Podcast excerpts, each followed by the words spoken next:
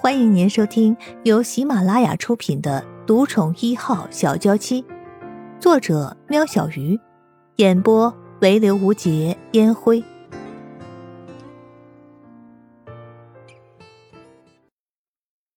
第九十七集，对这个侄孙辈，盛老爷本来就很欣赏，而且胡氏财团在这几年在胡子辰的努力下更是亮眼。盛老爷倒是很想听听胡子辰的方法。子辰，你说。盛老爷露出了这两天的第一个笑容。呃，让伊人跟我订婚。胡子辰说出的方法，所有人都大吃一惊。生意人转头看向胡子辰的速度之快，都差点把脖子给扭了。一直坐在角落的江磊也不动声色地看着胡子辰。脑子里将这句话细细的品了很久，还是不懂他葫芦里到底是卖的什么药。这怎么可以呢？生意人张大了嘴，还没从听到这句话后的震惊回复过来，便有人出声制止了这个看似荒谬的想法。伊人是我们家未过门的媳妇，怎么能跟你订婚？陆云奇第一个不答应。而且还有另一个儿子在，怎么也轮不到胡子辰。陆云奇悄悄地看了江磊一眼，发现他忍耐的能力跟陆安觉有的拼。听到这句话，居然可以一声不吭。子辰，你的意思是？盛老爷起初听到这个消息后的惊讶已经消失，他知道胡子辰不是趁火打劫的人。如果他是盛老爷，也不会这么欣赏他。而且在陆安觉出现之前，盛老爷本就想把盛一人和胡子辰凑成一对。如果弄假成真，他倒是乐见其成。爷爷，单凭您和我家爷爷的交情，这些钱虽然不是小数目，但胡氏还是拿得出来。只是这不是您想要的。如果让伊人和我订婚，让厂商知道盛世后面还有一个胡氏。这样很多事情都会比较好商量，而您也不需要放弃经营权。等订婚的消息传出去，投资人恢复信心，股价自然就会回来。至于法国那边的账和公司的大楼的抵押款，这些钱我还有，你就不用操心了。的确，这些不失为一个好方法。只是圣衣人会答应吗？伊人，你觉得呢？盛老爷很满意这个解决方案，但他也不想强迫自己的孙女做不愿意的事情，所以还是问一下圣衣人，不再阻止他说话。盛老爷等着圣衣人的回答，但圣衣人却迟迟不开口。我，圣衣人看了看胡子辰，瞪了他一眼，好像在说：“你想的这个什么烂方法呀？”再看向陆云奇和沐风，两个人眼里的期待让他撇开了视线。至于江磊，生意人根本不敢看他，就怕看了之后让他多想了。看生意人在那里我了半天，胡子辰又继续说道：“一人，如果陆安觉在，他才是最合适的人选。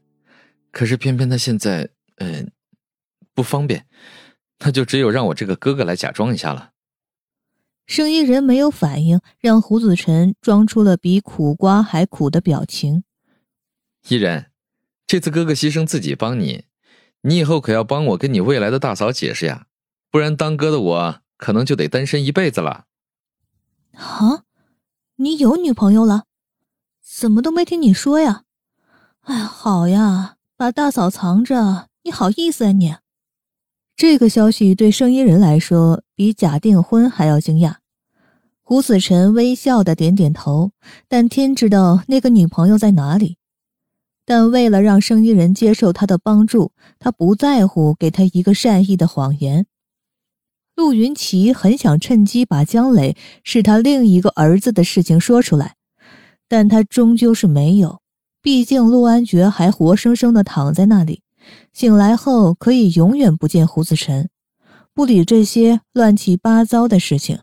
但江磊是他的弟弟，总不能让他面对自己的老婆曾经和弟弟订婚吧？生意人终于答应了胡子辰的提案，没注意到角落的江磊带着落寞的神情离开了客厅。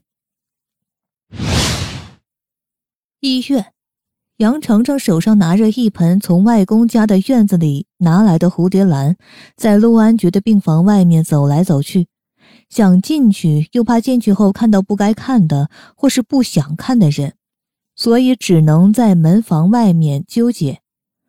还是在医院照顾着陆安觉的江琪推门而出，他才知道里面只有陆安觉一个人，他才大着胆子走了进去。杨小姐，你这边坐一下，我正好有事要出去，麻烦你帮我照顾一下我家主子，有什么问题打我手机。江琪留下了自己的手机号码给杨程程，便踏着轻松愉快的脚步外出开小差去了。也算是苦了江琪，自从盛世时尚发生问题以来，江琪便不眠不休地待在陆安觉的身边照顾他。此外，还要在病房处理公事，除了佐伊那伙人过来的时间，他可以稍稍的喘口气儿。这两天别说洗澡了，连衣服都没得换，哪像他主子这么好命啊！躺在床上还能招桃花，不愧是他最佩服的主子。江琪自顾自地笑着，一点儿也没发现自己身上散发出来的酸臭味，让路人纷纷的掩鼻走避。这是一间很漂亮的病房，有着时尚设计的沙发，宽敞舒适的病床，面对马路的一整片玻璃窗。因为病房楼层高，放眼望去完全没有遮蔽，这样的风景让人心旷神怡。但杨程程根本就没注意到，他只知道这里漂亮的没有一丝生气，所以带来了一盆花。希望能稍微的带来一点改变。杨程程将那盆低调绽放的紫白色蝴蝶兰放在了陆安觉病床左边的柜子上。也许是心理阴影，花才摆上去，杨程程就觉得陆安觉的脸色好了许多，好像马上就会醒过来一样。杨程程摇摇头，甩掉自己可笑的想法。哎呀，奇怪啊！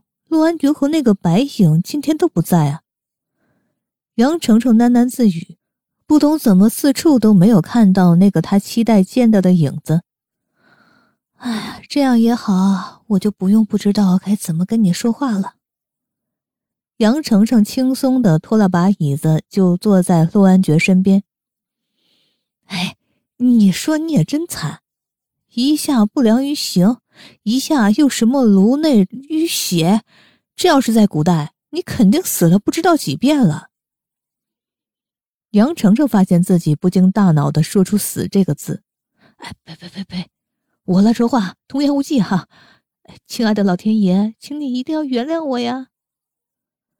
杨程程双手合十，虔诚的朝着上天拜了几拜。认真的跟老天爷认完错的杨程程，重新的坐回椅子上，又开始了他的自言自语：“陆安觉，你说你是不是上辈子做坏事做太多了，这辈子才会这么多灾多难的呀？”杨程程回想起第一次看到陆安觉的时候，其实他可以完全不理会那吵死人的电铃声。但是鬼使神差的让他下了楼的是陆安觉坐在轮椅上的身影，孤独，那就是那时候的陆安觉给他的感觉。他承认他动了恻隐之心，不忍拒绝那个坐在轮椅上的男人。而当陆安觉带着好听的声音出现在他眼前的时候，除了惊艳，更多的是遗憾。遗憾这样的男子居然坐着轮椅。或许早被陆安觉看出他的怜悯，所以陆安觉那个时候对他一直没有什么好脸色。陆安觉留下的名片能好好的被他留下来，他自己也感到意外。依照杨程程的个性，这种小不拉几的东西常常会被他在打扫的时候不小心给扔掉。要不是每天都要拿出来看几遍，那名片肯定早就不见了。早知道就顺手给丢了。也不会让顾振远有机会伤害到陆安觉，也不会明知道你身边已经有人了，却还是丢了自己的心。杨程程，他想，他永远都忘不了在温家大宅的那个日出，还有陆安觉第一次对他微笑的说出的那句话。